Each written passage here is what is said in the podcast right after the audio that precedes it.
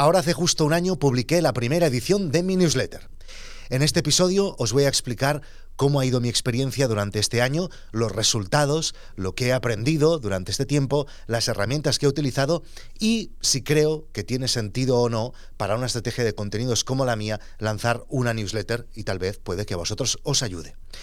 Decidí comenzar una newsletter porque siempre me había estado atraído por, por este medio hace años que se me había pasado por la cabeza, pero no me atreví, no me atreví a hacerlo. Es curioso porque, aunque tengo cierta práctica y experiencia publicando eh, contenidos en distintos medios en Internet, siempre que se plantea la nueva posibilidad de comenzar contenidos en alguna nueva plataforma o un nuevo canal, me enfrento a cierto respeto. Me pasó en Twitter la primera vez. El simple hecho de publicar un tweet me daba miedo me pasó muy fuerte con el podcasting y eso que venía de haber trabajado bastantes años en la radio.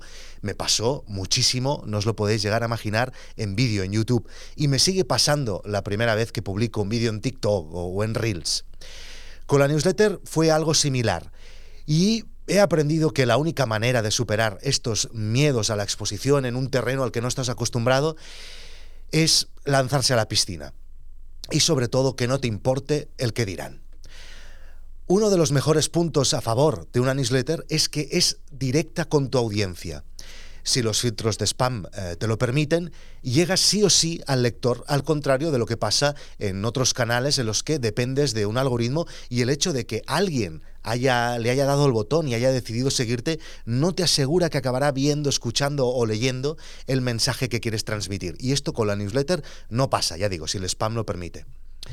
Esa fue una de las razones principales por las que me animé a lanzar mi propia newsletter y además, como que he ido transformando estos episodios de No es Asunto Vuestro en podcast y en vídeo a cuestiones un poco más prácticas, donde no hago aquellas divagaciones que hacía o reflexiones con las musiquitas, lo que hacía antes en el podcast, la newsletter se ha convertido en un espacio pues donde puedo compartir esas ideas que se me van ocurriendo mientras emprendo con mis distintos proyectos.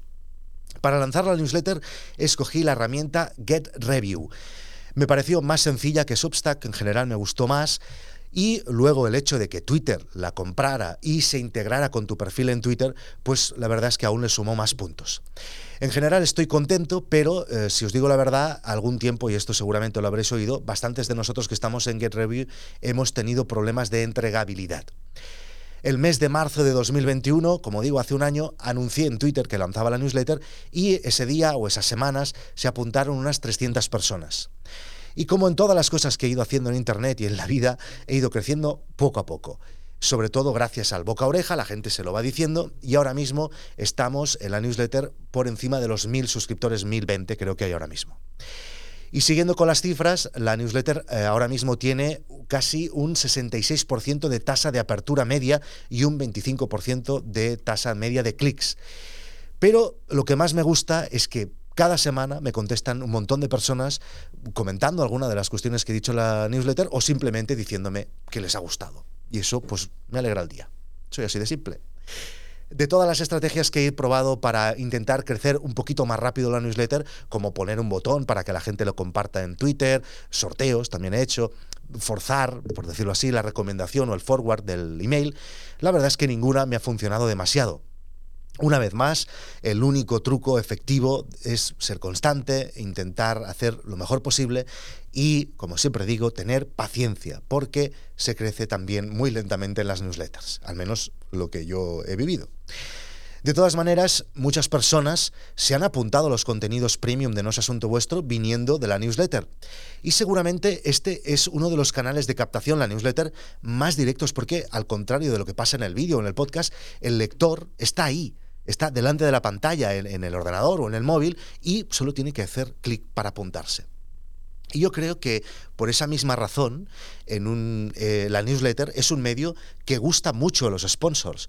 Y, por ejemplo, en los Asunto Vuestro, en lo que llevamos de año, todas las ediciones, yo creo que casi todas las ediciones han estado patrocinadas. Si queréis saber cómo funciona en No Asunto Vuestro el tema de los patrocinios, podéis entrar en nosasuntovuestro.com barra patrocinios y ahí pone incluso el precio, todo. Por lo tanto, ¿os recomendaría que lanzarais vuestra propia newsletter? Rotundamente sí.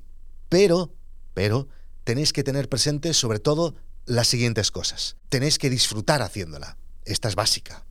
Tenéis que ser súper constantes y hay muchas semanas que os costará mucho hacerla.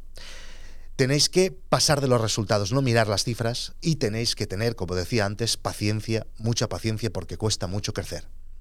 Por cierto, si tenéis en mente lanzar una newsletter, en No es Asunto Vuestro tenéis un audiocurso fantástico hecho por la gran Chus Navarro sobre el tema de newsletters y cómo lanzar tu primera newsletter.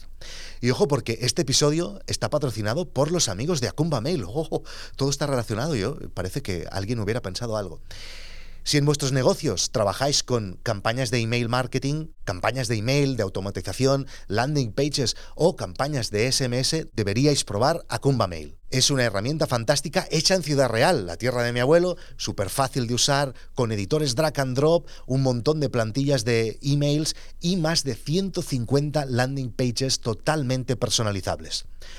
Últimamente he hablado mucho con ellos porque entrevisté para No es Asunto Vuestro, lo podéis rescatar en la web, a uno de sus fundadores, Ignacio Arriaga, y eh, os recomiendo que escuchéis la entrevista porque eh, veréis lo majos que son y lo bien que lo han hecho en Acumba Mail. Además os recomiendo también que sigáis a Ignacio en Twitter porque hace unos hilos eh, compartiendo sus experiencias emprendiendo que son canela en rama.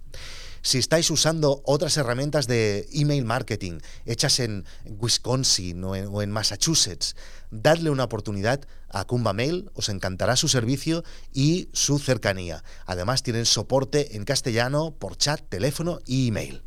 Y si queréis acceder a todos los contenidos premium de No es Asunto Vuestro, seguir en directo la evolución de los proyectos de emprendedores diferentes, muy top, en sectores distintos, aprender con audiocursos como el de las newsletters que os decía, que os ayudarán a hacer crecer vuestro negocio y unirvos a una comunidad de personas a los que nos gusta crear y compartir, no es asuntovuestro.com. Nos vemos en internet o también en mi newsletter que os dejo el link debajo.